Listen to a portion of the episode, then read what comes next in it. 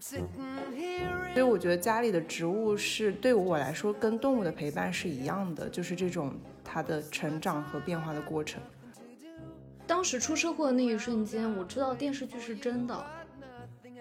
所以这个展览，我觉得是把我们生活中很多，就是我们忽略了的细节，或者是我们忽略掉的那部分东西，又重新抓回到我们的眼眶中来。而且身体的疼痛有时候，我觉得会奠定你一天的心情的基调吧。生活已经足够痛苦了，不要小看这些痛苦。我没有走出来这种失去的绝望吧，我感觉我一直是在绝望跟希望之间反复横跳。包括你一直到老年，从你小时候到中年到老年，它是一个不断发展的过程。你即便到了老年之后，你也是在一个发展的过程当中的。我们会发现自己的身体本身也很顽强，他们能够想要往好的地方发展，他们也希望我们能能越来越好的活着。那段时间是我真的很快乐的时候，你会发现你无处发泄的爱意和精力，其实是都有一个一种很好的方式承接着你的。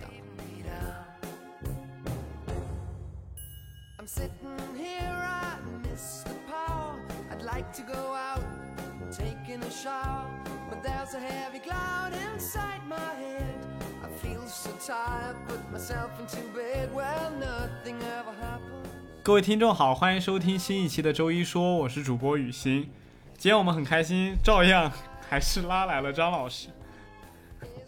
但这回张老师带来了一位我们的新伙伴，叫做加穗。然后加穗先给大家打个招呼吧。Hello，大家好，我是继承了前两期张老师小房子的嘉穗。对对对，还有这层关系。是的，张老师你也给大家打个招呼吧。连续三期都有你不容易。对对对，我已经皮了。我们上次有聊到，就是跟张老师说他租房的那件事情的时候，他有说到他在市中心的那个小房子后面就租给了一个小姑娘，然后那个小姑娘呢就是加穗，然后今天我们把她 也请到了我们的节目当中。就是张老师，你怎么跟加穗两个人就是因为这种房东和这种二房东和房客的关系？我属于三房东了，好吗？对，这种多重房东和租客的关系，两个人能那么熟的呢？不知道啊，缘分吧，就是一眼万年。真的，张老师是我租这个房子的一个很大的原因。快，你展开讲讲。是因为你后期也想去青浦的别墅？没有，当时我知道张老师这套房子的时候，是我找房已经到了一个很疲惫的阶段，然后中介给我发了张老师房子的视频，然后我在那个视频里面感受到了张老师生活的细节和美好的氛围，我觉得嗯，这是一个可以好好生活的地方，所以我就马上答应中介过来。我感觉就中介给我发房子，然后到我到张老师家不到半个小时吧，很奇妙那个缘分。我当时也是只看了一遍，然后那个房子那是一个雨夜，然后直接就敲定了。嘉穗这次来看这个房子也是，就是就是直接敲定的那种感觉，就还蛮神奇的。然后当时哎，当时为什么我们会约第一次？我已经有点模糊了，就是因为。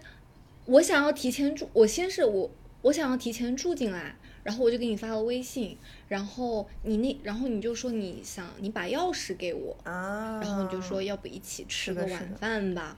还不是看你可爱呀。然后过了一会儿，然后 然后过了一会儿，张老师问我，请问你喝？他说不好意思，他问什么？他反正就是说我的社交方法就是您喝酒吗？喝酒我们就去做朋友。我感觉到我好像经历了相同的一段关系。对，然后我就说，哇，我说他请我喝酒啊，因为我很喜欢张老师，就我第一次见他就很喜欢他，然后我特别开心了，答应了。对，然后以酒会友，就是大家出去聊天，发现还真的很聊得来，就很很神奇。就有的时候可能真的有一种奇妙的缘分吧，就大家价值观也很相近，然后也很聊得来，就可以聊很久的那种，然后就。莫名其妙的成了朋友，还挺好的。嗯，佳翠刚刚有讲到，就是是因为他房子里边的那种生活的质感，让你觉得张老师是一个很独特的人。但你后来有没有考虑到，张老师在搬去别墅的时候，把里边所有的东西都搬走了以后，你 你对他还有相同的感觉？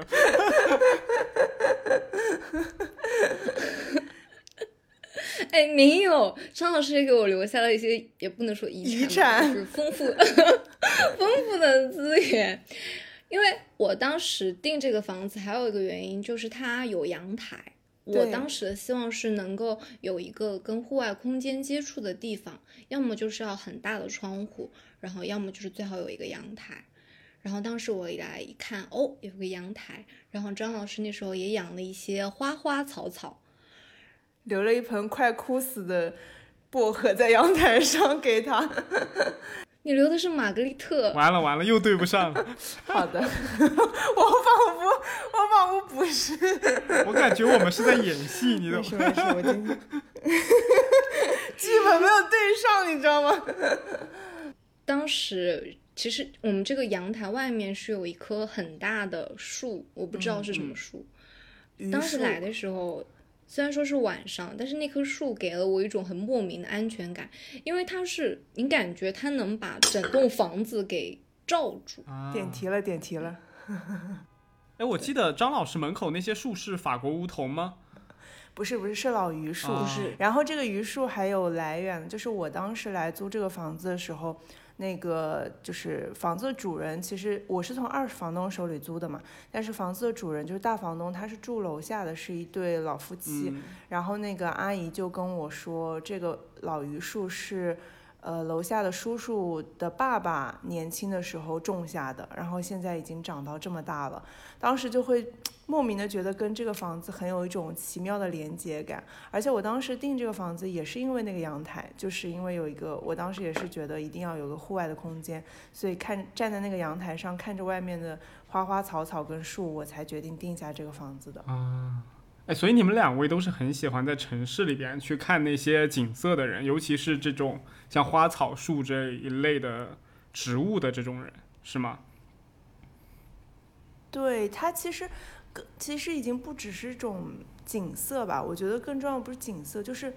树木跟植物带给你的那种气息跟感觉，比如说对加穗来说，他觉得那棵榆树很有安全感，它照着。嗯，对我来说，我不知道，但是但是我很喜欢他们在周围的感觉。对，也不一定说它，当然它是很美的。我觉得第一吸引到的一定是因为它很美，然后那个景色很好看。嗯，但是我觉得植物可能他们在外面，他们站在外面呼吸，可能不只是。作为一个景色吧，就是它是一种陪伴。嗯，哇，突然拔得好高，我都不知道从哪往下讲。然后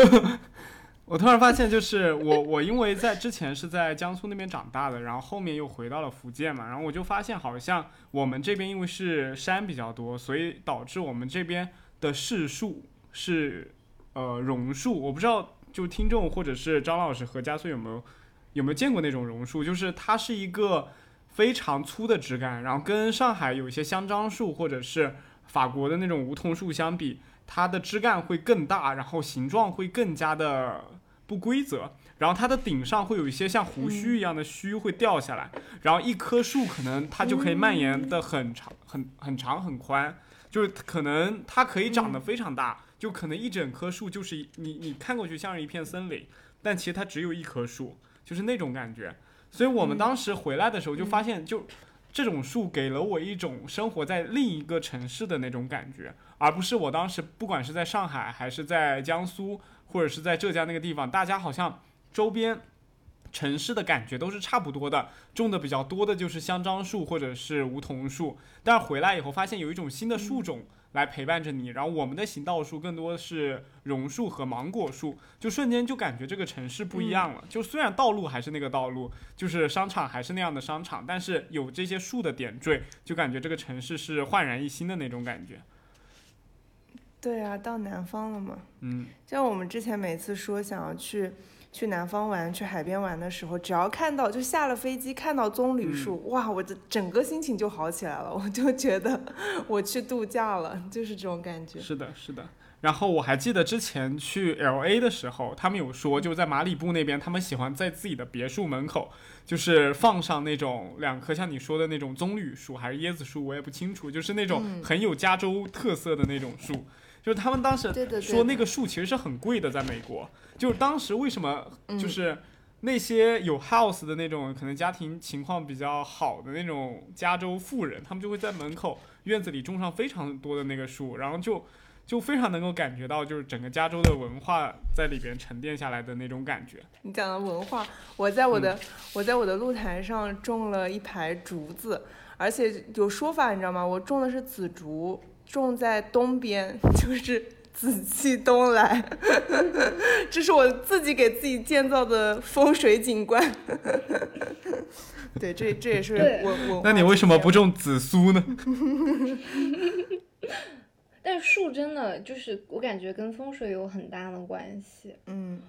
我家门口有一棵，就我们家门口有一棵树，然后因为去年我们家运势都不是很好，我找了一个会算命的人，然后他当时就问我，他说你们家门口是不是有一棵树？我说对呀，你怎么知道？然后他说他算的，然后他跟我讲，他说这棵树寓意不好。他说就是一把利剑插到了你们家里，然后就把这些煞气什么都带到你的家庭。然后他当时就跟我说：“你一定要把这棵树给请走。”因为我下意识就是哦，那这棵树留不得，我要把它砍，让家人把它砍掉。然后他说不能砍掉，你一定要把它请走。那你们后来用了什么方法？你们是跟他好言相劝的吗？把他请走？你们是说服了他多久呢？但是后面那棵树好像也没有人关心它了。我妈说：“哇，那要请走。”然后他就只是一个很惊讶的表现，然后就没有然后了。可能限于一些市容市貌的规定，他也没有办法请走它。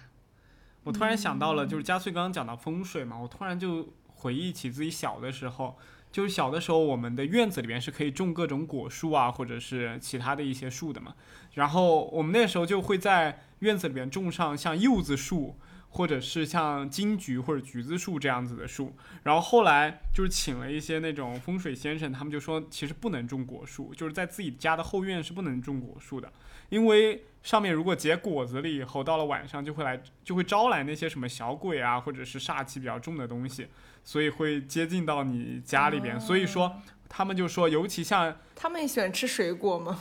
哎，对，谁都喜欢吃水果嘛，尤其像柚子这种，就是特别好吃的水果，就可能你是可以可以把它请到其他地方去种，对，比如山坡上，就不要种在你自己家的后院。但比如像金桔这种，就是不是特别好吃，还带点苦的这种水果，就你可可能就有些你种在家里也没有特别大的关系。就我，我当时小时候是这么听的。嗯，那我要是变成鬼，我是愿意去你家吃金桔的，多好吃的东西，真的是。那我，那我到时候回家把那个金桔树也请走。慌 了慌了。对，然后说到树，然后我们也知道张老师和加穗前前一周去参加了一个展览，然后那个展览就是关于树的。然后你们去参加这个展览有什么样子的体验，或者有观察到什么不一样的地方吗？或者给大家先介绍一下这个展览。快翻出那个展览的介绍来，公众号打开。但是我其实挺想提一句，就是为什么我们会提到今天要聊的这个主题，我觉得是很有意思的，因为。我们原先之前我跟佳穗说想要邀请他过来一起录一期，是因为我们在聊天的过程当中发现我们有一些很多的相似的经历，比如说之前都生过一些病，然后嗯在医院待过，然后可能跟对于生死啊、疾病啊这些有一些感触，然后我就想说，要不我们聊一期这个内容。然后后来其实中间隔了蛮久的，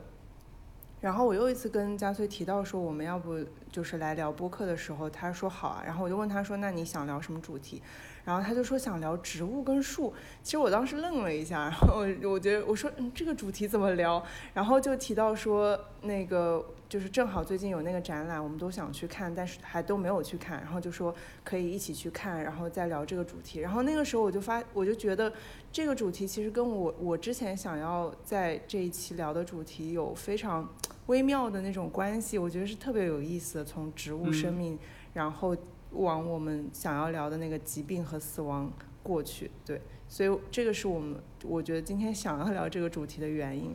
然后那个展览的话，它就是关于书，贾穗，你有要补充的吗？嗯，他好像那个呃，办展方是说这场展览是一个美学和科学的结合，然后美学的成分高于科学。嗯啊，我然后汇集了全世界各国艺术家的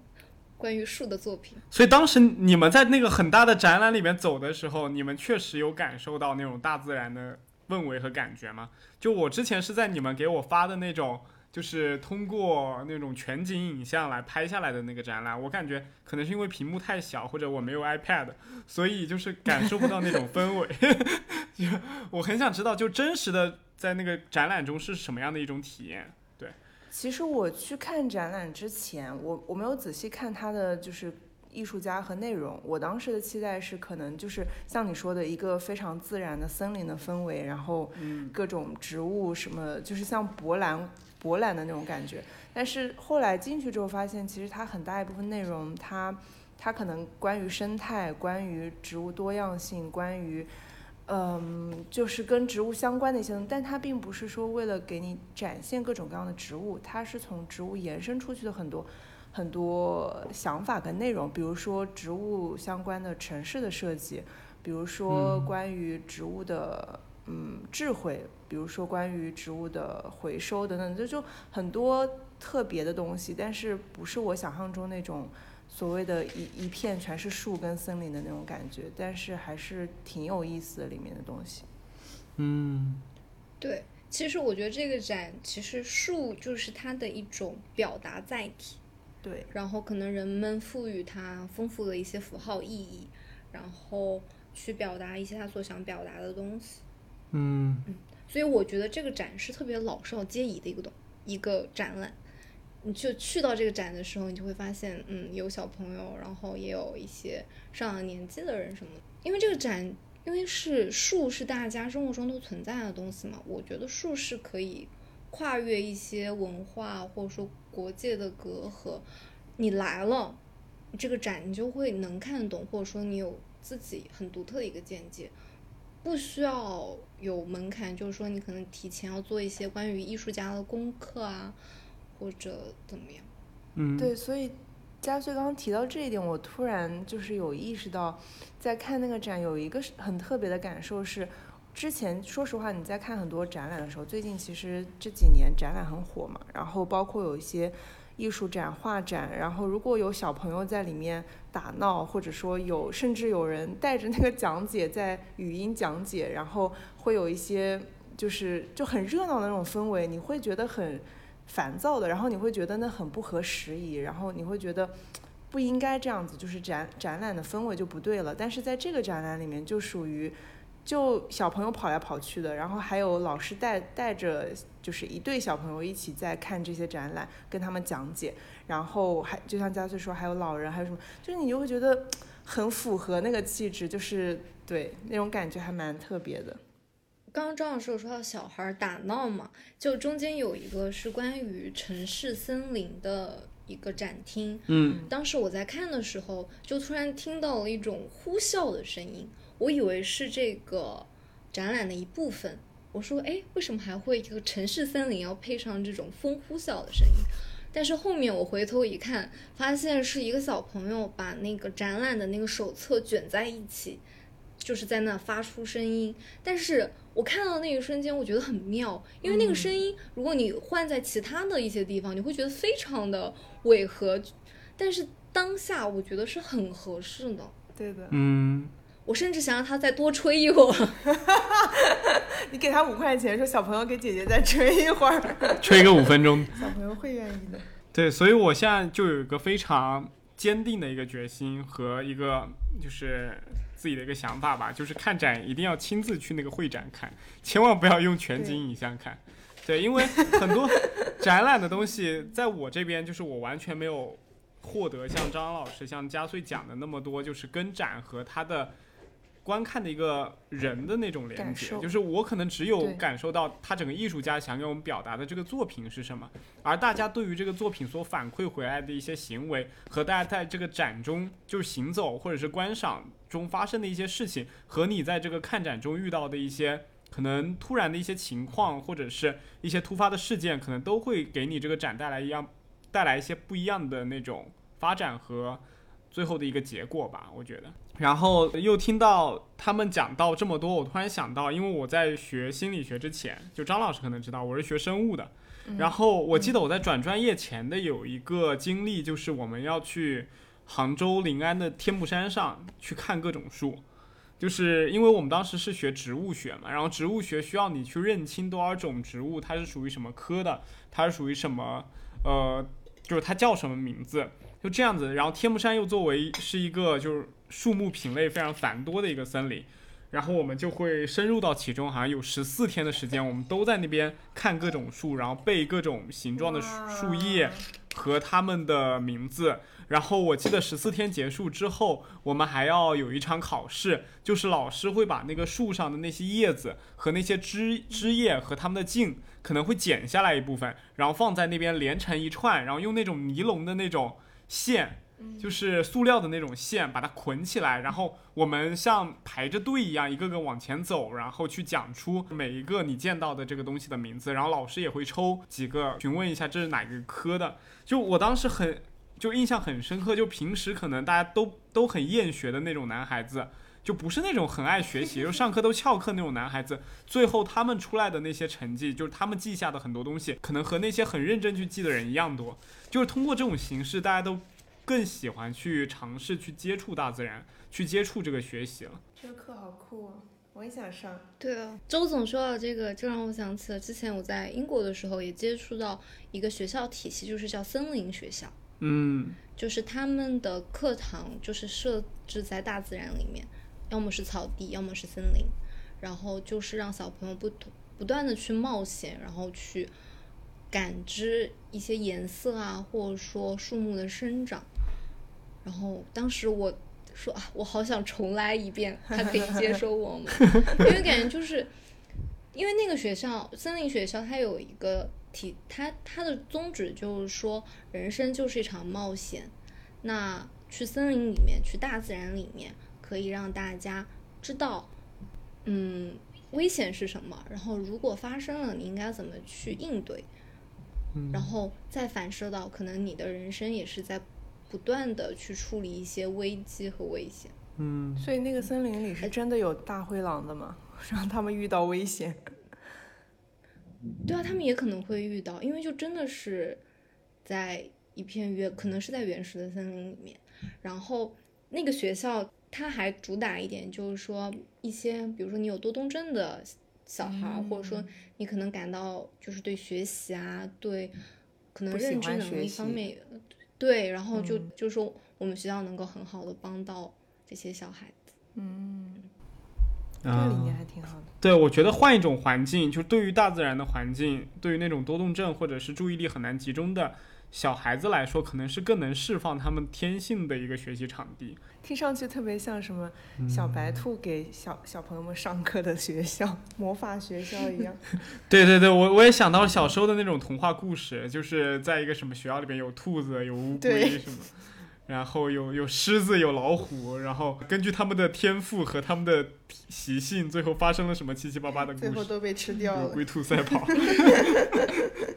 对，然后我觉得这个展览中，你们会不会有这样子的看法？就是虽然我看的是全景嘛，就但是我有一个印象就很深刻，就是因为我们平时在路上走，不管是在开车还是在走路，我们我们一般就只盯着目的地嘛，就看我们到哪儿，我们可能更多的会对着导航。会对着我们的手机就边走边看手机之类，但我们很难去关注到我们身边的那些景象，就是那些生机勃勃的树和植物。只有等到可能换季的时候，春天来了或者秋天来了，我们才会抬起眼去看一下，哎，好像这边树长出来了嫩叶，然后那边的树可能落下来了，然后叶子很黄，这样子。所以这个展览，我觉得是把我们生活中很多。就是我们忽略了的细节，或者是我们忽略掉的那部分东西，又重新抓回到我们的眼眶中来，让你坐在这边，或者是让你在这一个封闭的小环境里边去静静的去观赏这类的东西。对，其实这个就是我经常在周一说当中老生常谈的内容，就是关于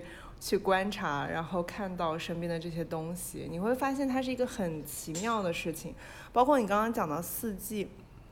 我记得之前看过一个关于霍克尼的采访，然后他就有提到说，他在他在英国跟加州那边都有就是住宅嘛，然后他就会更喜欢在英国这边，是因为。加州那边是你阳光啊，很就是树木啊，然后你会觉得很舒服。但是你的一年四季都好像在夏天嘛，就是它植物一直都是碧绿的。但是他在他说在英国的时候，就会在那个气候里面，它就是有一年四季的变化的。然后你可以去观察到身边每天的那些季节的变化，就是你甚至可以不用看天气预报，你就能从身边的植物的。改变上面去体会到那些那些变化，所以我觉得这个其实跟我的感受是一致的。包括我之前上一次跟嘉穗在聊到，我们看完那个展出来在聊天的时候，也有聊到说，关于植物的生命力的这件事情。就我就我身边有很多朋友，他们不会把植物当做一个非常怎么说，大家会觉得这是这是有生命的，但是他们会觉得跟动物区别很大，它是一个。它是一个不会动的，所以它它也没有思想，然后它就是一个固定的静止的植物。但是我们俩会觉得，对于我们来说，植物它是每一天都有变化的，然后它跟动物一样，它是在你身边陪伴你的，它是在那儿呼吸的。你每天去看到它，都会发现它会有一点点的变化。然后对，所以我觉得家里的植物是对我来说跟动物的陪伴是一样的，就是这种它的成长和变化的过程。之前不是提到说我有继承张老师的一些东西嘛？张老师当时有给我留下一些花盆，然后还有一株玛格丽特。当时我看还有哦，对，最重要的是有一袋土。当时我就觉得我不能辜负掉这袋土，所以 然后也不能辜负掉这个阳台，所以我开始第一次真正的养一些植物。当然，我我买的都。都是那些网上说的绝对不会养死的植物，然后当我把它买回来，当我把它买回来，然后因为刚刚回来嘛，就像你有一个小孩一样，你就早晚都会想要去看一看它，所以那段时间我就会很密集的去观察到这些植物。当时我买了一株薄荷，我感觉因为上海天气太热，它要死了，然后我又没有给它浇水，我给它浇了一点点水。然后大概可能过了一个小时不到吧，然后当我再去看它的时候，它的整个就从一个耷拉着的一个形态，然后就立起来了。我当时就说：“天，我就感觉他 他好棒啊！”就是对，然后我就说他好顽强，好坚强啊。我感觉他就是一个活生生的人在我面前。对，他是一个生命。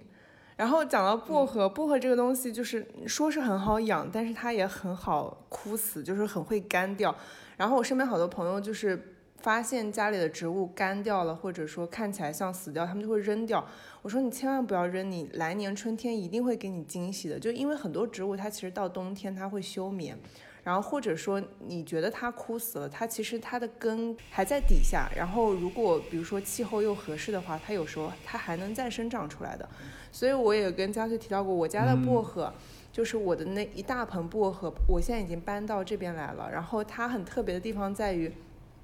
它有好几根枯的枝是留在外面的，那就是我每一年，就是每一年，其实我都会因为可能太晒或者冬天没有照料它，或者因为就是冬天太冷，因为放在户外嘛，它就死掉枯死了。但是来年它会冒很多很多的新芽，然后我在修剪的时候，我我不会把它全剪掉，就是我会留一根。所以我现在上面大概有三根是枯掉的枝是盘留着盘在里面的，就是分别是就是比如说二零二零年的那一根和二零一九年的那一根，就是我会把它们。都留着，就是我觉得是一件特别有意思的事情。嗯，感觉张老师在种植物这件事上心得还颇多的感觉。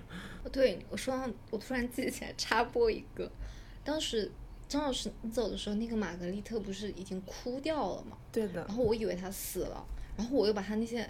但是我也没有放，我也不知道为什么我就没有放弃它，可能是因为不舍得，然后我又把它剪掉，然后发现它活了，然后后面我发现它又长高一点了，我说嗯，那我要给它换一个宜居的环境，所以我说我要把它换个盆，然后我就把它放在那个阳台嗯。上面，然后我一个抬手它就掉下去了。啊，这个结局我我是没有想到呢。我也没有想到，对，然后我为了补他那个坑，所以我又买了一株迷迭香。没事，楼下是院子，楼下它是掉在泥楼下的泥里面，还是掉在楼下的砖上面？掉在泥里，说不定它自己还能再再努力一把。它掉在泥里面了，所以我也有心存的幻想。对，也许他，嗯，嗯，我们相信他，他可以的，加油，玛格丽特。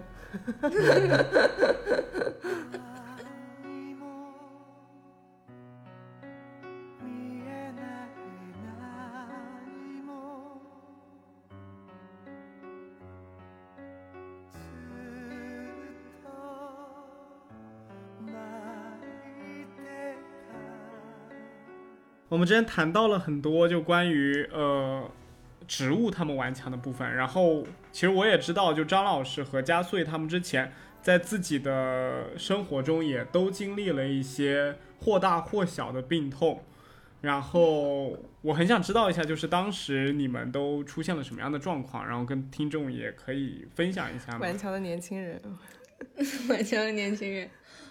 嗯，我先说嘛，对，嗯，只说今年的好了。就今年年，太多了，一年年的。这么复杂的吗？嗯，哎，但是说起来，我我之前就是有回想嘛，然后我发现其实我的生病有一棵山茶花在帮我记录，哦，就是因为我的生病是因为车祸引起的嘛，就在今年年初的时候，那一我出车祸的那一天，是我突然发现我家门口有一一棵山茶花树开始开花了，但是因为那天我很匆忙，然后我就说那等一下回家来，我再好好看看它好了。但是没有想到，等到我再回来的时候，它的花已经全部凋谢了，然后就是糜烂在土里，然后就是一个特别惨啊，破败的景象。有一些伤感的。嗯，因为当时嗯车祸，我当时是连环车祸嘛，然后有住一段时间的院。其实，在医院里的时候，我没有太多的感受到时间的变化，因为每天精神状态、身体状态都不是很好，然后觉得好像时间也没有过去多久。但是当我回家看到那棵山茶花树的时候，然后我就说：“天呐，已经这么久了，就是你知道，就是一股花都开完了。对，花都开完，然后就特别难受。然后后面嗯因为车祸，然后因为出院的时候，我的腿脚还是不是很方便的，所以我也在家度过了一段很长的时间。然后就看着那棵风水师说不好的树过了很多日子。每天你有努力的，请他吗？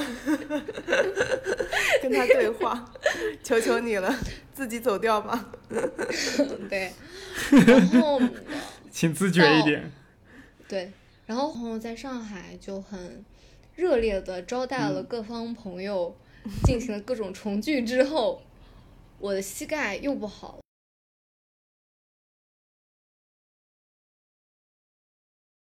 然后就是莫名其妙的有一天发现走路都是一件很困难的事情，然后我在上海看了三家医院，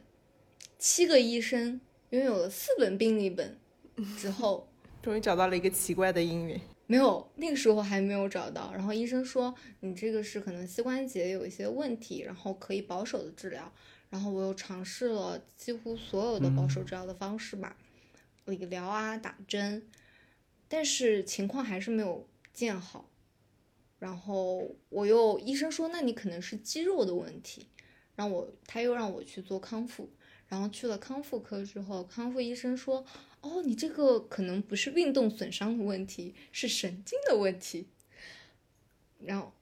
我就又返回去医院跟医生说，康复科不收我，说我是神经的问题，你要帮我想想办法呀。然后现在就是一个，我也不太清楚我的病痛到底是什么，我只知道我要学会与它共处，然后 尝试新的治疗方式。如果它还不好的话，我觉得我不能把 秋天也搭进去，因为我整个八月份都是在家度过，跟我的一群植物们度过的。之前那个嘉翠跟我说，他的主治医生跟他说，嗯，你可能要跟这个病痛，你要学会跟这个病痛共存的时候，我当时心里就想，哇，老精神科了，这个话说的真真不错。加穗刚刚讲到他出车祸的那个意外嘛，然后我我其实很想知道，就是在出车祸的那一刹那，或者是你住院的那个时候，就是在所有情况都是最糟的时候，你当时是什么样的心态？你是那种绝望，还是说其实在反而在那种时候就激发不出很多太负面的情绪了？反而当时出车祸的那一瞬间，我知道电视剧是真的。电视剧拍摄过的时候，不都是歘，然后就突然屏幕变白吗？确实，出车祸那一瞬间，啊我就感觉就是空白的，对空白，然后就特别亮的那种白白色就出现在眼前。然后之后一直到，嗯，我可能住院了，医生说我没什么问题，我整个过程都是很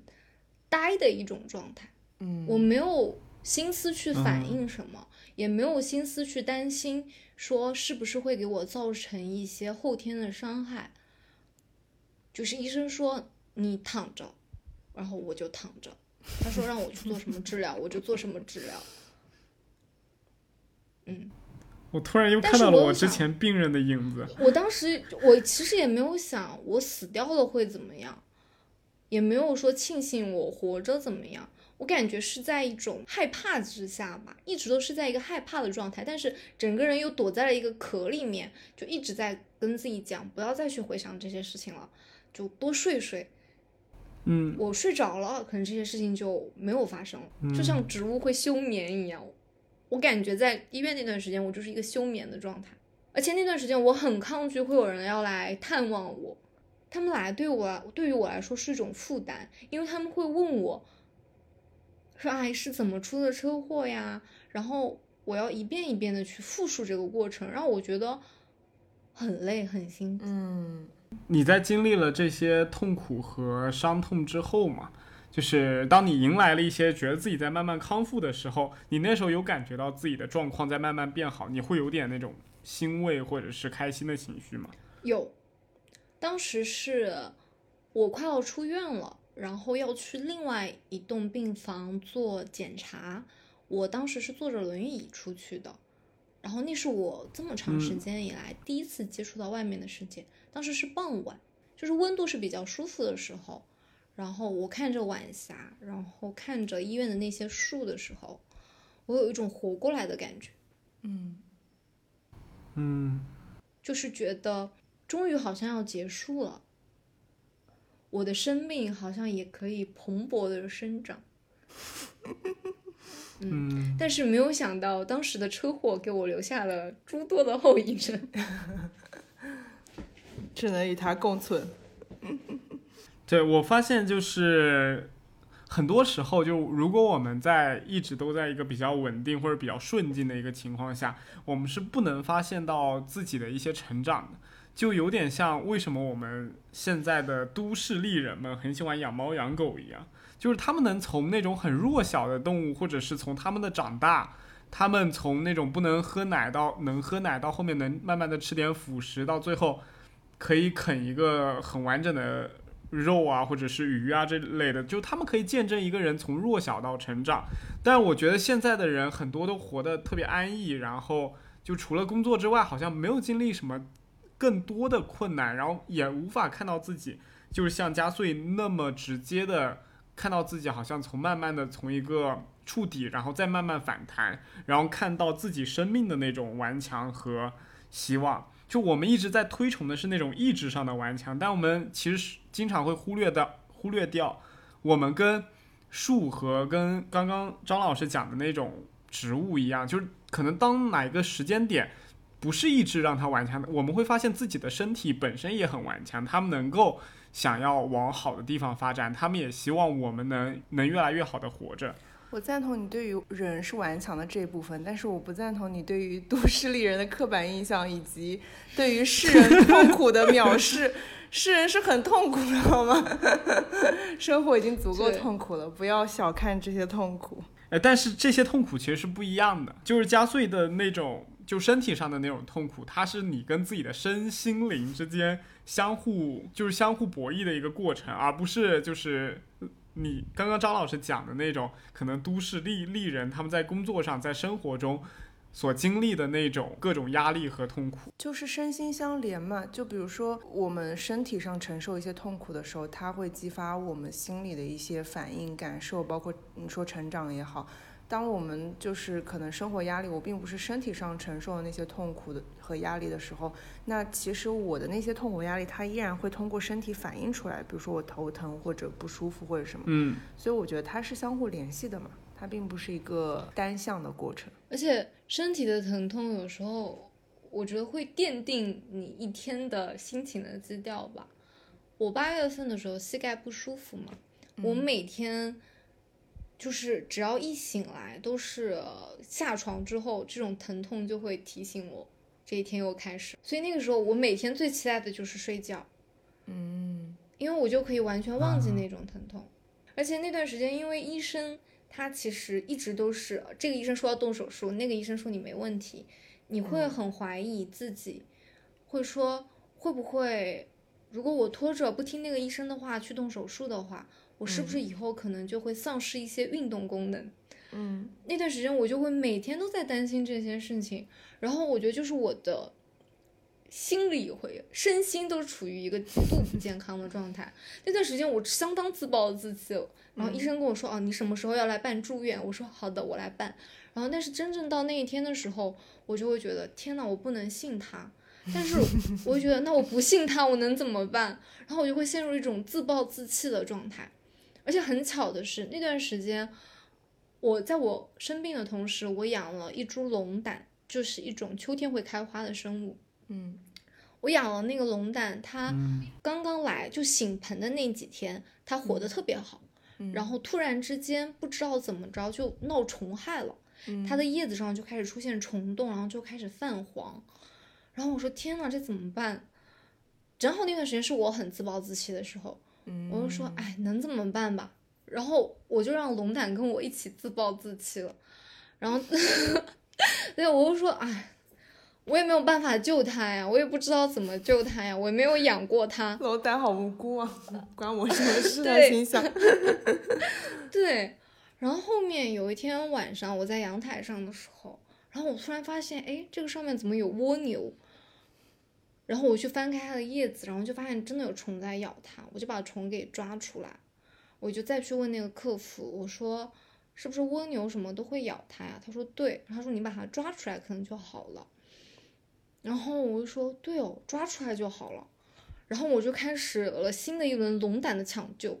我开始给它换盆、换土，给它施肥。我说虫子抓了它应该会好的吧。然后很莫名其妙，第二天嗯我就说那我要换一家医院，我要找一个专家给我看一看。然后我就开始了新的一轮的求医之路。这个龙胆它慢慢的就有好一点了，但是它现在还是会有虫洞的发生。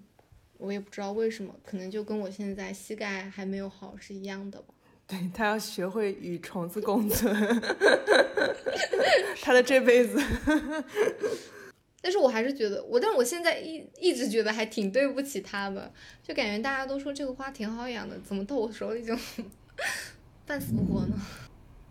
对，我觉得每个植物、每个生命都是不一样的。就是虽然这个种类的植物有大体上就是有有有它的一一类特征，但是我觉得在每一个环境中可能都不同，它的主人不同，它所处的空间不同，它所受的阳光不同，它最后获得的都是完全不一样的那种感觉。对，虽然我从来都没养过植物，因为我觉得植物会把家里带来很多的蜗牛和虫子，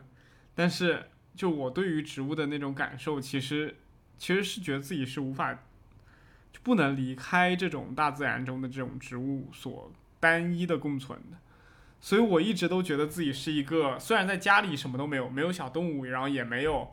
植物，也没有花草树都没有，但是我是一个非常愿意从家里走出去，然后待在野外的一个人。就我觉得这种野外的那种尝试，会让我弥补自己对于家里面这种空间，对于这种生机的缺乏的一种渴望。那你住外面好了吗？为什么要住在你没有生机的家里呢？因为生没有生机，家里没有生机。然后，我刚刚想说的是，其实我觉得这这也有跟就性格有关。上一期有讲到内外向的一个事情嘛，就我感觉虽然自己是一个可能自认为很很外向或者很爱跟人交际的一个人，但是其实你在内在里边，你还是会有一个就是可能比较内向的一个心理。就是你可能会喜欢自己更封闭在自己的一个空间里，但是你是不可能把自己封闭在这样空间里很久的，你永远都需要去外面接受更多的环境的接触。我觉得这也是植物跟我之间的一个连接。我觉得，嗯人要跟外面接触。我突然想到一件很有意思的事情，当时疫情的时候，嗯，因为英国就是你还是可以出去遛狗啊，可以去公园嘛，虽然说是封锁期间。我当时去公园散步的时候，就在草坪里面看见一个人坐在折叠椅上工作，就他带着电脑坐在一片大草坪里，戴着耳机忘我的工作。我在那个公园待了快三个小时，然后他也一直在那里。过了一段时间，我说：“哎，这样子好像也挺好的，嗯，反正不用在家嘛。”所以我就带了个毯子，我也去了那个公园，发现他还在那里。但是当我想要跟他去说话的时候，他把那个凳子搬走了。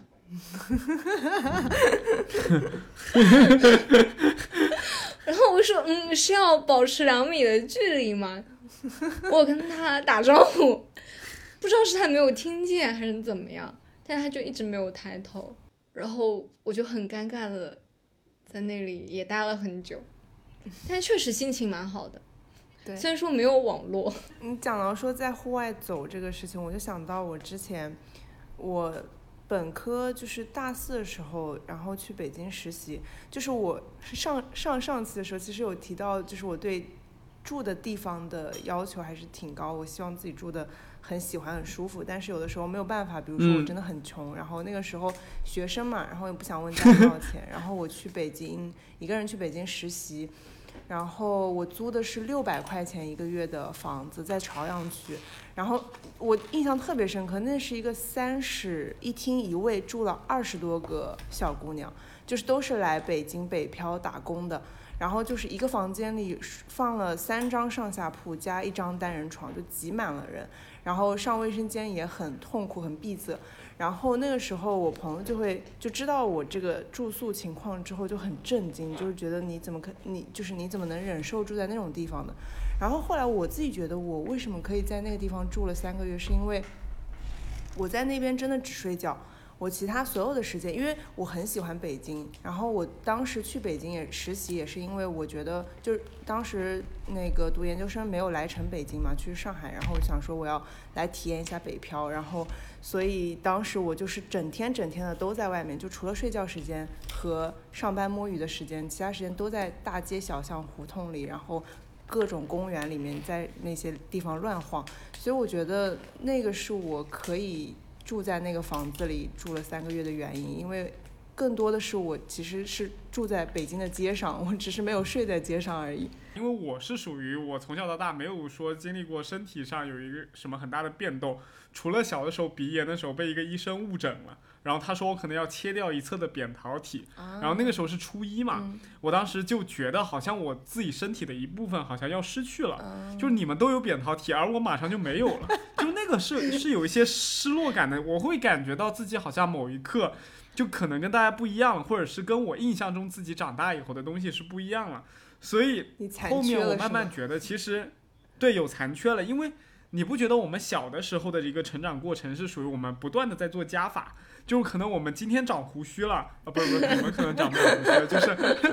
可可能是我们今天长高了，然后明天长胖了，然后后天又有了一定的能力，我们今天可以跳一米，第二天可以跳两米，然后五十米我们我们可能小学时候只能跑十几秒，到了初中高中以后可以跑到什么七八秒、八九秒了，就那种感觉到自己不断的在成长，但是到了后面，我慢慢觉得，其实人在在往后，可能在我们这个年龄之后，你就要慢慢去体验到一些失去了，就是你的身体有些部分，你不可能一直都变强，你会变弱，然后你可能也会失去一些东西，就像你失去扁桃扁桃体一样。就是他可能就在某一刻，他就要夺走你，然后他也回不来了。所以刚刚我听加穗讲他的很多经历，我突然就感觉特别的有有感触吧，就是感觉到好像好像如果我觉得我后半生有有几十年的时间都要跟这些病痛相处，那我现在会会满是希望，还是说我我现在就是会很有很绝望？就是我是觉得后面会越来越好，还是说后面会越来越糟？还是说就算这种情况发生，我都没有办法去接受它？就是因为我觉得，就是现在对于我们身边很多朋友，包括我自己来说，嗯很多人就算是自己在得到了很多的情况下，仍然是不满足。但是当你真正的去体验到失去的时候，感觉就很难去接受这样子的情况发生了。所以我觉得这个就是，其实你提到的这个话题，就是嗯，其实涉及到毕生发展观的问题。就是很多人会觉得，嗯，如果我们从一个，就是我会觉得我从小的时候是不断的在拿到东西的，我在长大，我在成长，我在收获。然后从我成年，然后尤其是到老年期间，就很多人对于老年抱持的观点是，我在不断的失去，我我的身体也变差了，然后我的生活，我的朋友也在失去，所以它是一个从就是一个就是就是一个消失的这样的一个过程。但是其实很早嗯之前就会有人提出毕生发展观这个概念，就是说我们包括你一直到老年，从你小时候到中年到老年，它是一个不断发展的过程。你即便到了老年之后，你也是在一个发展的过程当中的。就你所说的那个失去的感觉，就如果我们把它看作只看作获得和失去的话，它其实是一个非常扁平化的观点，就是我就是嗯成长了和我我老去了。但其实你在成长的过程当中，它依然是失去的。比如说你长出胡须了，但是你失去了你的什么虎牙还是什么，就是你也是对 就是你的青青涩的脸庞，你你的纯真，失去了我的发际线。对，就是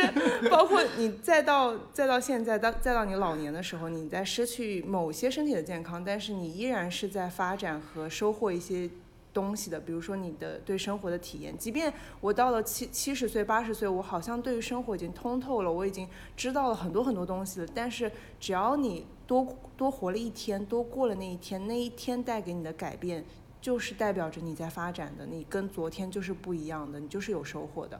所以就是你从一个立体的角度来看的话，它不是一个单向的收变多和变少的过程，它其实是一个流动的，一直就是自始至终都是有多有少、有多有少的这样一个过程，你就不会有那种很大的失去感了。就很像天嗯平嘛，就是维持平衡嗯是件很难的事情，它始终都是在反复的弹跳之中。就你整个人，它其实是一个整体。就是如果我单看我的身体机能的话，它可能是一个曲线或者什么，但你从一个整体来看待这个人的话，它其实是一个不断增强、不断发展的过程。你一定东西是越来越多的，你心里的东西、内在的东西、你的体验、经验、你的记忆都是越来越多的。嗯，那加穗，你当时在就是你面对这样子的一个失去之后，是如何慢慢的走出来的呢？加穗说：“我失去了什么呢？没有，我失去了，我失去了骑自行车的自由。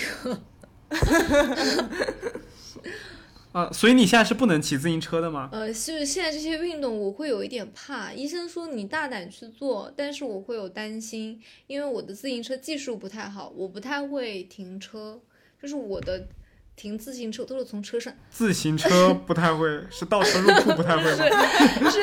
是我会就比如说他要停下侧方位？停下来了，我是会跳车的那种人。那你不知道，就是车把前面有一个那个 刹车的。不是，就是我就习惯就是跳车，然后这样的吗？对，可能会对膝盖造成一定的我觉损失。得这个是习惯不好。因为我很晚才学会骑自行车啊，我上大学有了共享单车了，我才有机会去学自行车。才开始学，对，啊，嗯，就是你刚刚说，就是对于失去啊，或者说怎么样，其实我一直我没有走出来这种失去的绝望吧，我感觉我一直是在绝望跟希望之间反复横跳。嗯因为膝盖伤痛，我前段时间不太能走路，那段时间是我非常绝望的时候，因为我是一个很爱出去野的人。嗯那个时候面对这种失去，然后以及对未来的未知的时候，我会去转移注意力，就比如说开始养花花草草，但是花花草草只是承担了一部分我的痛苦。当你涉及到你要行动的时候，就这种绝望感会涌上心头，让我非常难受。以至于到现在，我有时候出去找朋友吃饭，哪怕要多走几步路的时候，当那种疼痛起来，我会觉得天呐，怎么又开始？我会心里有一番很痛苦的挣扎，以至于那段时间朋友跟我说什么，我都是一种听不进去的状态。其实我很能理解这种感受，就像我刚刚耳机坏掉了的时候，我听你们讲话的时候就一直感觉，就我就像一个失聪的人一样，就是我跟你们讲话的时候就感觉我好像讲出来，但你们听不到的那种感觉，就啊，这不叫失聪，这叫哑了。对，就就可能刚刚我就经历了一个这样子的失去吧，就我我就感觉这样子好像对于我来说蛮难去面对，或者是蛮难去去什么，然后。我你有讲到刚刚说你那个病痛一起来，然后感觉好像怎么又回来了，我就想到了我小学的时候，因为就高考那时候压力比较大嘛，我张老师之前也知道，就我们在播客里有聊，就我当时肠道易激热，就容易拉肚子，然后现在就后面每次我应对焦虑的方式就是拉肚子。就是每次我自己没有感觉焦虑，但是其实这件事会让我焦虑的时候，我的身体就给我信号了，就我我要去拉肚子了。所以我有有的时候，我觉得自己应该是慢慢变成一个蛮自信的人，或者是我慢慢变成一个抗焦虑和逆商稍微更强一点的人的时候，每次只要一出一些事情，然后我开始拉肚子的时候，我就突然对自己的那种评价跌到了谷底，就突然觉得怎么又又这样子了。我就那种是还还蛮绝望的一种体验。我插一个奇怪的问题啊，万一你很应激、很焦虑的时候，但是没有屎怎么办呢？呃，身体会制造一些屎出来。我懂这种感觉，因为我是一样的人。其实你不一定是要有什么东西出来，但是你就是用那个行动完成，然后你的焦虑就会缓解很多。对，你就觉得好像这件事过去了，就是你你有过这个行为之后，他就不会再来打扰你了，嗯，就是那种感觉。其实这种感觉是很不好的，就非常不好，就是让你觉得自己对自己的身体没有任何掌控感，你对自己的评价也有可能是错误的，就是这种感觉是特别难受的，我觉得。为什么你对自己的评价也有可能是错误的呢？嗯，就比如像小的时候，你可能觉得是因为自己胆小，所以很多决策，比如像老师让你做一件什么事情，可能就上台唱歌吧。我随便简举一个简单意思啊，嗯这边不是我自己，就是上台唱歌的时候，呃，你可能就会觉得这是一件非常焦虑的事情，而你又胆小，但是你期望中的自己不应该是这个样子的，嗯。你期望中的自己其实应该是自信一点，嗯。就更受大家欢迎一些，然后踊跃的在大家面前表现，就算自己可能并不是很好。然后长大以后，你会慢慢的朝自己的目标去前进，就像加穗一样，他会慢慢朝着自己康复的方向去努力。嗯。但这个时候，突然间你发现自己在某一些场合，在某一些环节的时候，还是会变成以前的那种思维模式出现，嗯。以前的那种身体应激反应出现的时候，你会觉得好像一切自己的努力和自己对自己好像稍微有点进步以后的提升就没有了。嗯。就不存在，荡然无存了。嗯就是你又回到了以前小时候那种很窘迫的嗯。境境遇，就是你一直还是你，还是那个你不是很喜欢的你，嗯。就是那种体验是让人觉得特别僵、特特特特别绝望的一种感觉。嗯就我之前有看过一个电影叫《星宿事件》，就那里边我不知道它里边那个角色叫什么，但我知道他是吴彦祖演的。就嗯他当时是一个非常胆小的一个人，就因为他的胆小，他都被那种卖糖炒栗子的那种人用把他的手架在那个锅里，用那个糖炒栗子那个铲子把他的整个手掌都给啊绞断了，然后放在那锅里煮。啊，你看的是恐怖对，这是一件非常可怕的一件事情，不是恐怖片，它就是讲当时我们就是我们福建这边人去偷渡去日本那边打工的那种经历。嗯 就因为他特别胆小，然后后来他的大哥就是他的朋友几个壮大了以后，他突然变得特别的凶凶狠，嗯。就是他很想在别人面前展现出他自己不懦弱的那一面，所以他去就去各种打架，嗯然后各种跟朋友出去怎么野，或者是欺负别人这种。嗯然后到了最后，真正又遇到同样痛苦事情的时候，就是他们可能被另一个帮派追杀的时候，他就是最后倒在那个地上，嗯然后手捂捂着那个肚子。嗯然后另一个他的老大哥那时候是成龙演的一个角色，就是他的一个大哥说：“你为什么不走？就是、不要绝望，你要振作起来。嗯。然后他突然就把手放开，然后他的肠子就流出来了，他被别人给砍到肠子都流出来，然后他嗯突然就那种展现出他自己最早的那一面，就是那个嗯。时候他的绝望感又出来了，嗯。就就他跟我记得特别清楚，他跟成龙又就那个角色讲了一句话是：嗯我还是像以前那样胆小，我永远都是一个胆小的人。嗯就是这种绝望感觉，我觉得我是特别能能够体会的。就是在经历了几年很久的成长之后，嗯你回溯到自己的一生，发现自己好像那棵树并没有长大，就是你还是那自己那棵小树苗，你还是经历不了那些风雨。哎，但是这个电影它是一个比较极端的故事嘛。但是如果从你自己来说，嗯你的客观事实是什么样的？就你小时候很窘迫，然后你很焦虑，你肚子很疼，去拉肚子了，然后后来你上上台唱歌唱出来了吗？不会的，就你嗯、你你是说唱歌为拉肚子出来了，还是说唱歌对你唱出来唱完呃不是你唱不是你唱完歌，你拉完肚子以后这件事情你去完成了吗？嗯，可以完成。可以完成。那你长大之后，你依然会焦虑，会想拉肚子。拉完肚子之后，你对于那个事情的完成度是跟小时候一样的吗？还是是可以完成的，但嗯是你心中会有那种自己可能害怕这件事的一种对体会。对？所以那个感受是真实的，那个想法也是真的是你的想法。但是很重要的是，想法它不是事实。嗯，就如果他这种感受影响到了我接下来的新的行动的时候，比如说，其实对于你来说，我有这种感受，我依然能够感觉到自己是胆小的，我也知道我自己很害怕这些事情，但是下一次再遇到这些事，就拉肚子，它是我应对的方式嘛。然后下一次我再遇到这个事情的时候，我去应对了。有的人应对方式可能是去去就是出去跑一圈，那我的应对方式就是去拉肚子。那我应对完了之后，我可以去做这个事情。那其实我就就我其实我觉得不需要去说这是一个胆小的我，因为我很勇敢的去完成了这个事情。嗯，就当然这就是认知行为疗法中的认知转移，是吧？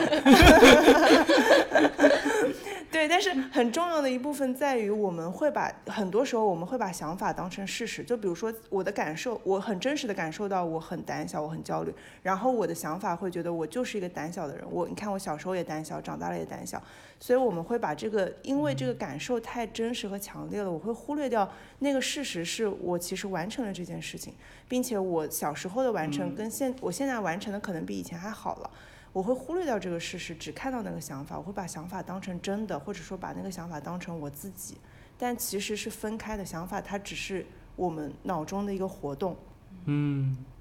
但这个肯定是需要时间去去慢慢慢慢完成的，就是因为那个感受对于我们来说，它对我们影响是很大的。我小时候的那个窘迫感，然后对于我可能这一辈子都是有影响的。但是我是相，如果你抱着这毕生发展观的话，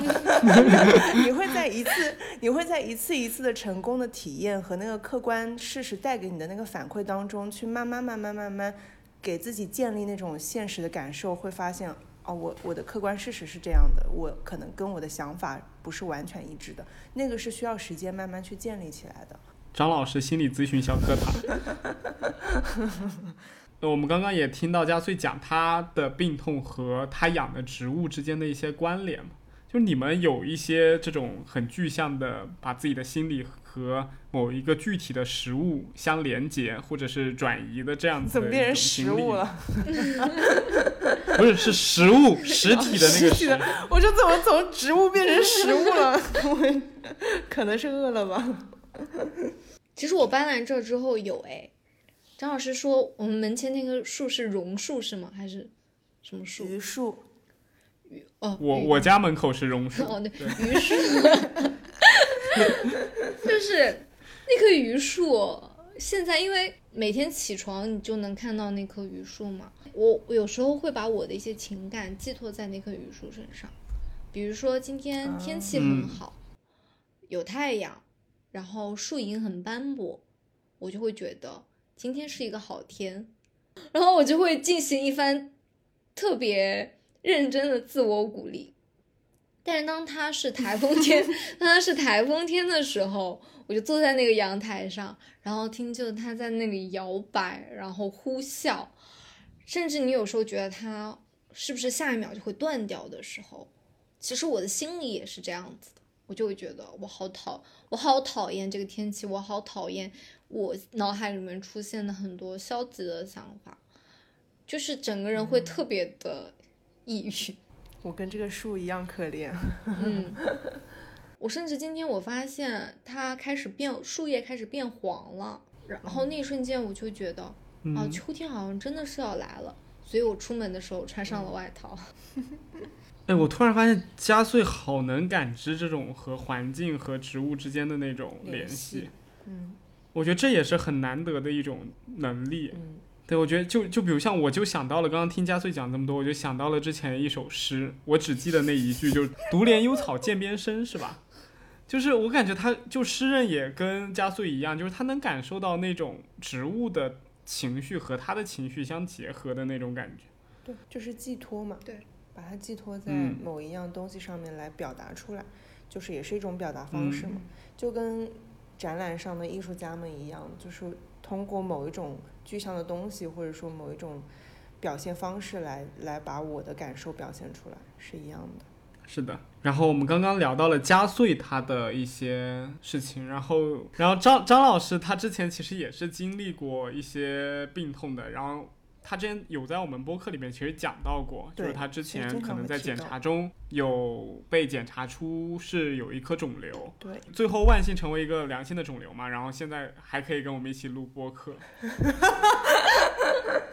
很 感恩感恩。对，但是你如果讲生病经历，其实刚才嘉穗在提到他的一些感受的时候，我是很有，我觉得是很共通和相似的，包括。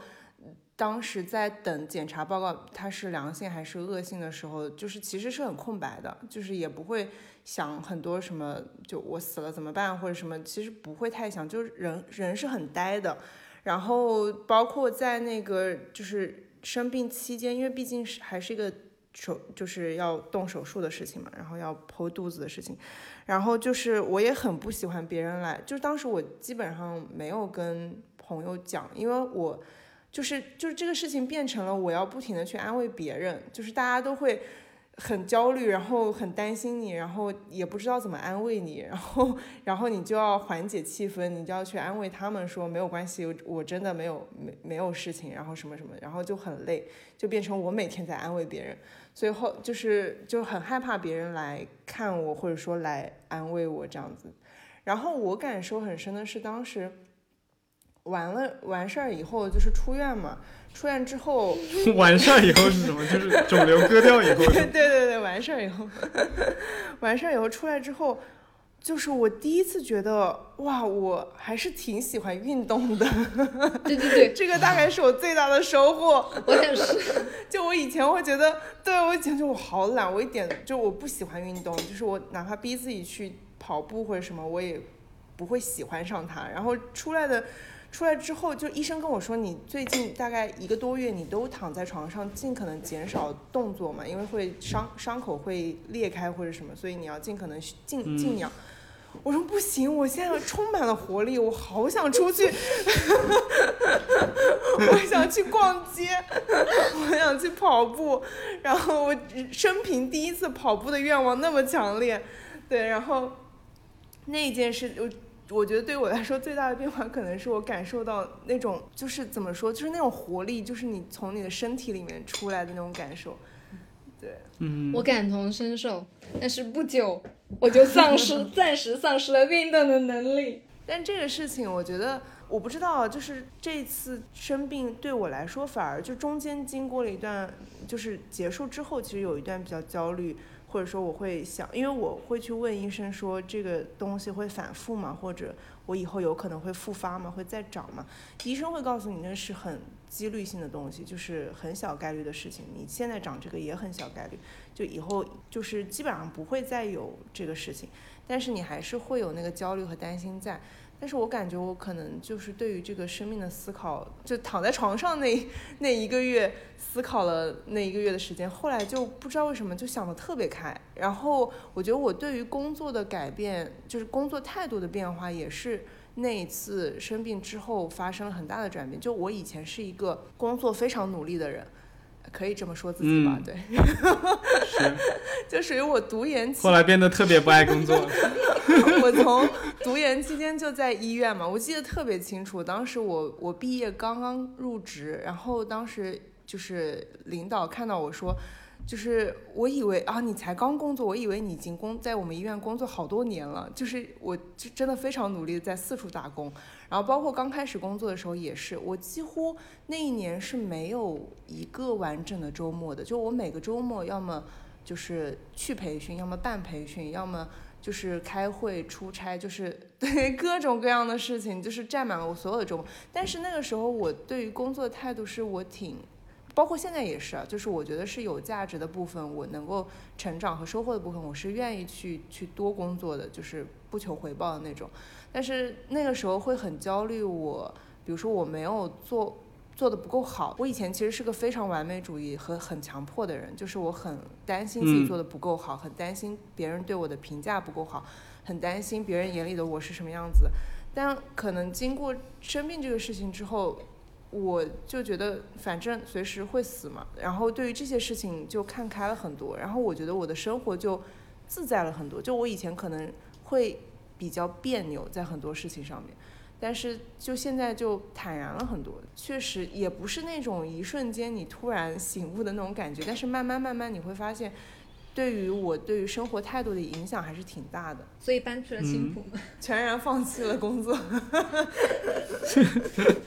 没有，我还是喜欢花花世界的，我还是喜欢回来玩的。我上一周听张老师说，他周末可以去可能玩皮划艇、玩桨板、玩骑马的时候，我真的好羡慕啊！我当时觉得张老师的生活好丰富，好幸福。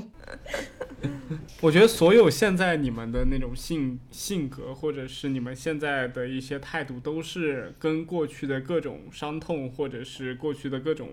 好的不好的经历，都是就是相符的，或者是都是有关联的。对，对。然后我现在很想问，就比如像我们刚刚讲到两位的那种很痛苦或者很极端的一些，肯定是不太好的事情。你们如果有机会让你们不经历他们，你会选择不经历吗？嗯我在思考这个问题啊，其实不太好说，就我很难想象，完全没有这件事情，我现在状态是什么样的。你没有经历不经历这个事情的经历，所以 所以很难想象会是什么样子的。对，嗯，可能因为这件事情对我来说，它是个良性的肿瘤，它并没有造成非常，就是我觉得跟加穗不一样，它到现在它还是会有一些影响和伤痛在身上。嗯，就我可能这个事情结束之后，我只是隐隐的会有一些不安全，或者说对于自己身体的担忧在，但是但是总体来说，它是一件已经过去和完结的事情，所以我会觉得对于我来说，经历这件事情其实不是一件特别坏的事情，或者说是我特别希望没有发生的事情，因为毕竟它是一个良性肿瘤。我觉得如果它是一个恶性肿瘤的话，应该没有人会觉得我。我希望自己经历它，就肯定都是希望，如果嗯重来一次，我不要经历它的。是的，但是对于我来说的话，我觉得再经历一遍也可以，因为我如果没有经历这些，嗯，车祸啊，然后在医院的经验，然后和自己相处的一个过程，我觉得我对很多事情是不会有一个和解的态度的。然后同时，我也不会去嗯。珍惜一些事情，因为像张老师刚刚讲的，就是他生病的时候会想啊，我要去运动啊，其实我非常感同身受，因为我之前是一个能动不能不动就不动的人，非常讨厌运动，然后完全想不通运动有什么好处呢？分泌的多巴胺真的能令人快乐吗？快乐吗？然后，但是到后面，就是在我车祸跟再次复发之前，我是有一段时间是在运动的。那段时间是我真的很快乐的时候。你会发现，你无处发泄的爱意和精力，其实是都有一个一种很好的方式承接着你的，而且你也有一种全新的嗯去认识这个世界的角度，因为你在运动场上认识的那些朋友。不会和你读书时候认识的朋友不一样，和你进入社会时候之后认识的朋友也不一样。纯粹的大部分是出于兴趣和爱好。我觉得在成人世界里面会有一片新的栖息地吧。但是你刚刚讲到说那个我对于生活的新的态度和看法，对于自己的改变，我为什么说其实我如果让我选择要不要经历这个，其实是嗯不是很好选的，是因为我你刚刚在讲的时候，我有想象，如果我没有这件事情，那我可能我的生活还是比较紧绷的，然后我可能还是很就是像佳穗说，我对于事很多事情没有和解，然后我也很不坦然，然后我会工作很努力，那我说不定现在已经发了五篇 SCI 了，对不对？经历了不一样的胜利。对对，它其实是另一种生活状态，但是我我一直是觉得，嗯，坦然，就大家会宣扬说在，在这种很紧张的社会，什么你们要学会去坦然，学会去和解，学会去去去找到那样一种状态。但我是觉得不一定那样的状态就是好的，就是可能对于有些人来说。我很紧张的，我很焦虑的，我没有办法跟自己和解，所以我要去努力去争取、去拼搏的那样的状态，也许是更适合自己更更好的状态，都都不一定，就是它没有一个好坏之分。所以我也会觉得，如果我没有经历这些，我是还是之前很别扭的状态，嗯，或者说他会以另一种方式去找到跟自己相处的更舒服一点的方式。我觉得就是不一定现在嗯这个状态和想法态度才是好的。嗯。对我同意张老师讲的，然后我是觉得，无论你之前发生了什么，你有长那颗肿瘤还是没有长那颗肿瘤，你有发生那起车祸还是没发生那起车祸，就不管怎么样，你只要是像加穗刚刚讲的，就是他愿意再去重复一次那样的经历，他也觉得。如果那样经历来了，他也觉得不后悔，或者是他回顾起来说这个病痛，或者是这一场意外会让他变得更坚强，或者让他成为了现在的自己，那起码就说明他对现在当下的这个自己是满意的。嗯那我觉得就是所有的一切其实都可以得到很好的解释，或者是也都可以得到很好的释放，就释然了。嗯，然后我们今天很开心能请到大家聊了这么多从树引申的话题。然后我知道加穗之前在群里边有发一本书是关于树的，是吗？白先勇那本书，它是类似于散文集吧？对，它是散文集，其中一篇对，其中一篇是跟树相关。白先勇的《树犹如此》，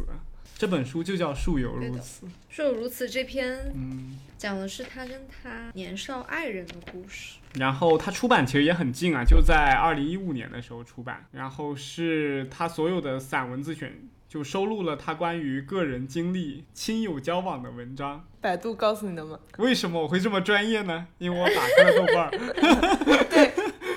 他那个散文集里面有很多写了很好几个关于他亲友逝去，然后跟树什么相关的故事，有好几个故事。树有如此那篇散文里面，那棵柏树的死亡，真的，你感觉就是冥冥之中自有天意。对，有的时候真的是有冥冥之中的事情的。对，所以我们这一期的微博赠书也就会赠出这一本白先勇的《树犹如此》。嗯，听众可以通过我的微博。微博转发来参与到这样子的活动当中，我可以再推荐一本书吗？虽然不用你送，可以啊，当然可以因。为今天讲到疾病生死，我就想到之前一本我很喜欢嗯的书，叫《恩宠的勇气》，然后他是一个超嗯个人心理学家，他的一个真实的故事，就是他的妻子是得乳腺癌的。然后就是啊我不剧透结局了，但是他这一整本书其实有一些比较艰涩难懂的地方，是他会提到他的很多的理论，但是整体的故事脉络是他是妻子从生，他们发现，呃，他跟他妻子的一个相识相知，迅速陷入爱河，结婚，然后又迅速发现他生病了，然后一起去抗争这个病痛，跟病痛共处的一个一个过程的很多内容，我觉得嗯，对还挺挺好的，有很多新的观点里面。哎，我想去看这本书，哎，我可以送你，真的吗？不用你微博转发 好，的，下次我们见面的时候换书是吗？可以可以可以因为。我去年就陪我妈妈就是抗争了很长时间的乳腺癌，然后就是跟很多乳腺癌的阿姨们有一个共处的过程。嗯，然后我那时候就觉得他们真的是好需要关怀的一群人啊。对的对的，对，然后嗯那时候我还心在在病房的时候，我在想，我说我能不能办一个机构，然后 专门就是从事一些关于乳腺癌术后患者的心理康复。有，现在现在其实有这方面，就有很多地方在做这个研究，包括做一些支持小组什么，但还是太少了。就其实跟癌症相关的心理支持和心理干预是非常需要的，然后也是有这一块专门的研究方向的，但确实做这一块的还是比较少，因为比较困难。你真的在癌症的机构去做这一件事情的话，还是比较难的。嗯，是的，我觉得这还是有非常长的一条路要走，因为我们整个心理咨询国内的团队可能暂时我觉得都是一个在逐渐庞大和壮大的一个群体。我觉得之后他们会把自己的就是元首会伸到各个领域中去，这个是一定会发生的事情。希望快一点发生。嗯，加油！加油！好，那我们本期就聊到这儿了，好的，我们下期再见。好的，嗯，拜拜拜拜。